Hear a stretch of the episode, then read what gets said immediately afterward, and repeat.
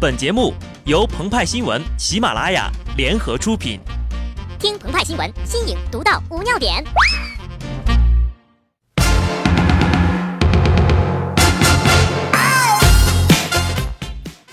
本文章转自澎湃新闻澎湃联播，听众朋友们，大家好，我是极致的小布。明星们分个手、离个婚，撕起来是毫不留情，让围观群众看得酸爽。顺便炒作个新戏，一举三得，好不厉害呀！可惜呀，如今的明星早已不能独占私界的鳌头。手机行业红得发紫，可门槛不是人人都能跳得过去的。看着圈内的小米、华为、中兴等大公司大把大把的捞着钱，奇虎三六零可坐不住了。作为科技界撕领域的带头人。奇虎三六零可谓传奇呀，在董事长周鸿祎老师的带领下，秉持着没有永远的朋友，只有永恒的嘴炮的光荣传统，机油般的与 BAT、腾讯、百度、阿里巴巴这三大国内互联网巨头都有着剪不断、理还乱的黑历史。这样的渣男也能找到伴侣，实在是令人大跌眼镜的一件事儿。可这样的私。专业户竟然被劈腿了。对蜜月期的两位来说，甜蜜的时光总是短暂的，期间越美好，后来越心酸。刚过了蜜月期，乐视便趁着奇虎三六零私有化时极度缺钱而趁虚而入，用三点五亿美元将酷派的手心攥紧了。这种当众戴绿帽的行为怎么能忍呢？周老师气炸了，在奇虎三六零于九月八号发布的公关稿中，对曾经的伙伴酷派句句谴责，用一句“酷派绕开了跟三六零达成的契约，去支援一个竞争对手，给予了 IP 级研发能力，并且这个对手可能进一步成为酷派的大股东，对合资公司奇酷带来的持续性伤害作为总数，写满了伤感和无奈。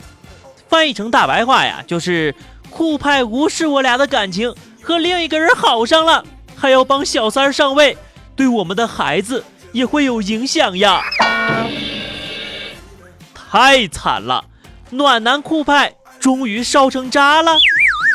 可周老师还想做手机呀，投入奇酷四点五亿多美元换来的百分之四十九点五的股份，可不是用来和酷派秀恩爱的呀。于是，在自己的朋友圈里发出了肺腑之言。十分熟练地使用小学生谈梦想的至理名言，不说大话空话，不吹牛，加上中学生对老师常用的狠话，宁为玉碎不为瓦全，实在令不少人担心周老师到底在等着什么呀？和周老师的直抒胸臆相比，酷派的公开信同样表现出被辜负的心酸，自己建立的合作，含着泪也要做完。这句引用自周老师的原话，伤心的连标点符号都用错了。另一句“不忘初心，方得始终”，浓郁的幽怨味儿，足够脑补出一本言情小说了。两者的互相指责，像极了剪不断、理还乱的琼瑶剧呀。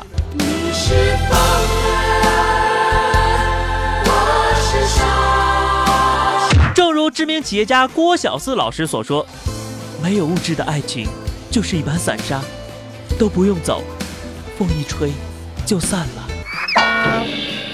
根据资深八卦记者奇酷董事爆料，奇虎三六零因私有化极度缺钱，而酷派又急需大笔资金建设研发总部，是两者分手的原因之一。唉，贫贱夫妻百事哀。唯一的好消息是，作为孩子，奇酷手机依然在坚挺着售卖。顺便啊，还发出了一份带着三六零旗下手机品牌的 logo 声明。傻孩子呀，就是奇酷三六零要弃你不顾，还发出声明，要酷派公司把它投在你身上的百分之四十九点六的股份，用十四点八五亿美元给买回去呀！你还不懂吗？他放弃了你的抚养权呐，要把你扔给酷派和后爸乐视啊！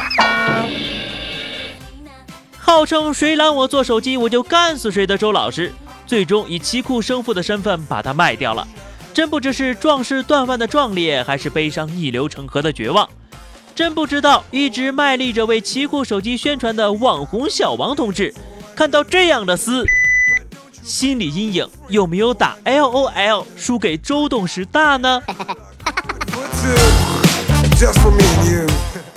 好的，那么以上就是本期节目的全部内容。更多新鲜资讯，敬请关注喜马拉雅澎湃新闻。下期节目我们再见吧，拜拜。